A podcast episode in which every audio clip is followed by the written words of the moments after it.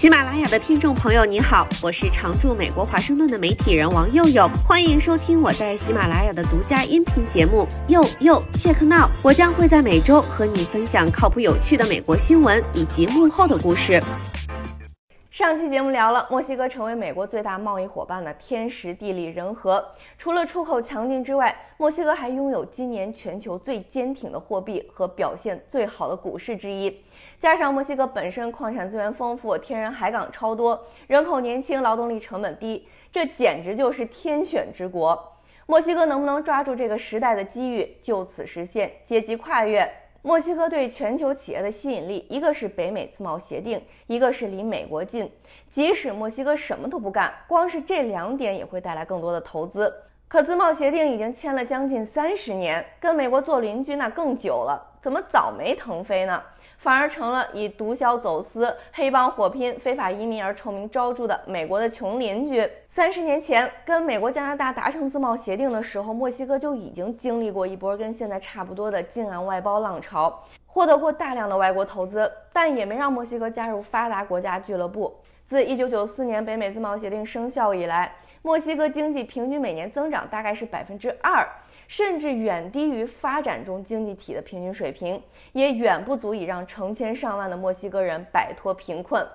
因为北美自贸协定是把双刃剑，墨西哥凭借所谓的保税工厂在世界制造业中享有盛誉。这里解释一下，保税工厂就是外国公司在墨西哥境内建立并运营一家用于生产制造的工厂，这家工厂的大部分产品最终是要出口到其他国家的。这些保税工厂在二十世纪六十年代大量涌现，大部分在美墨边境，所以在自贸协定下，墨西哥的出口得到进一步提振，加速了蒙特雷这些北方城市的增长。但协定也逼迫墨西哥开放农业，玉米和其他美国种植的食品进口激增，导致墨西哥小规模农业败落，农村被掏空，南北贫富差距进一步扩大。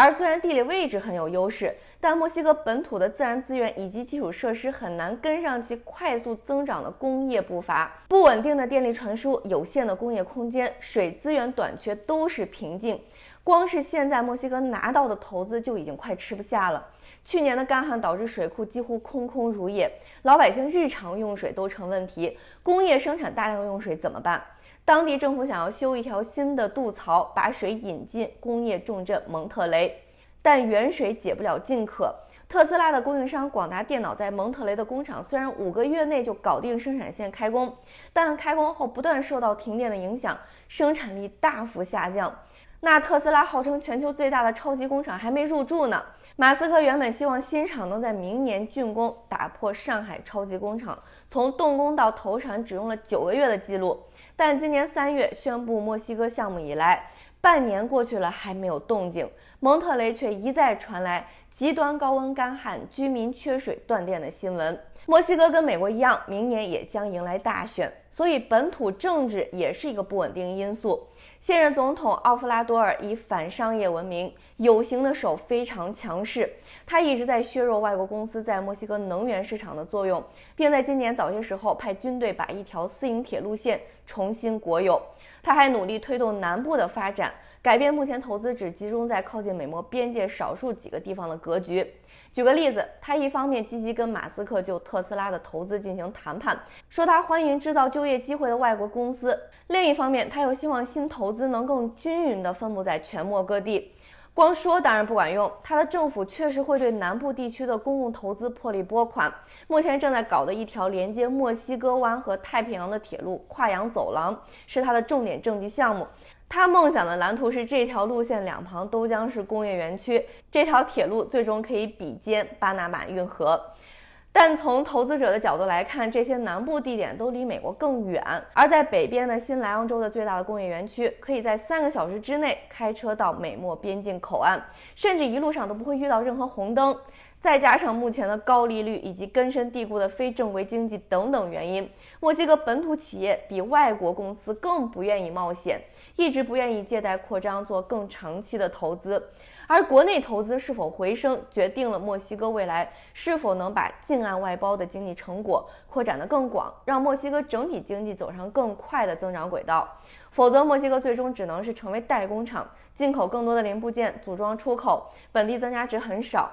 刚说的这些都是内因，而在成为美国更大的供应商的竞争里，墨西哥还面临着除了来自中国以外的竞争对手，像是越南啊、印度。墨西哥人对自己其实也有挺清醒的认知。刚退下来没多久的墨西哥前央行副行长艾斯基维尔也很现实，在他很乐观的预测里，境外外包可能每年给墨西哥 GDP 增加零点七个百分点。他说，虽然看起来不是很多，但考虑到墨西哥每年也就增长百分之二，涨到百分之二点七或者三就已经很好了。现在这个年景，不赔就是赚，赚多少都是赚。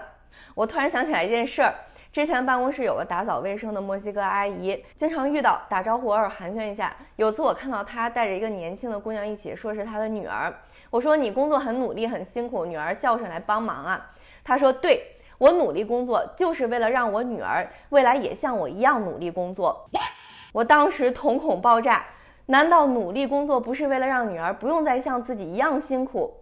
所以说，在这个世界上存在着很多多元，或者是在我们看来很神奇的思维方式。墨西哥虽然潜力巨大，各种局限，包括发展思维的局限性也很大。最近跟朋友聊天，发现过去几年他们跟我一样，偶尔搞不清楚今夕是何年。但在这个世界的某个角落，情况正在快速的变化着。花了两集节目跟大家聊墨西哥，也是希望能够跟大家一起继续捕捉这些变化以及这些变化对我们生活的影响。